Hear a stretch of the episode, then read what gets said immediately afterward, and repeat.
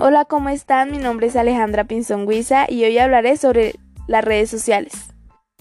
Las redes sociales son un espacio digital en el que las personas, marcas y entidades pueden crear una red de contactos e interactuar. Estas herramientas se basan en relacionarnos, intercambiar y dialogar, establecer una comunicación bidireccional.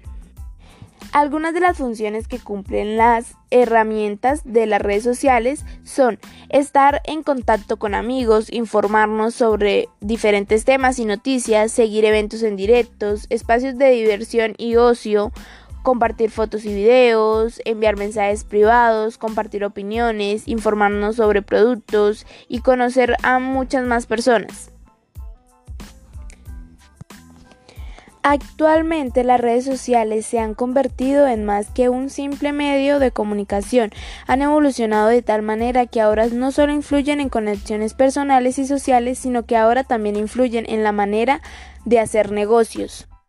Es una herramienta que implementamos para generar contenido en nuestro ámbito laboral, que hasta ahora ha sido de mucha ayuda para las nuevas generaciones de emprendedores y nuevos negocios que quieren posicionarse y ser reconocidos por su marca o menos presupuesto.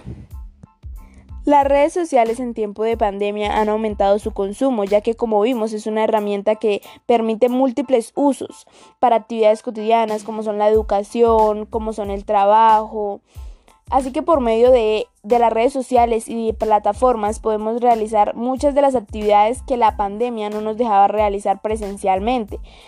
Entonces, las redes sociales se posicionan no solo como un elemento de distracción y de educación, sino también como un elemento fundamental para esta época de pandemia.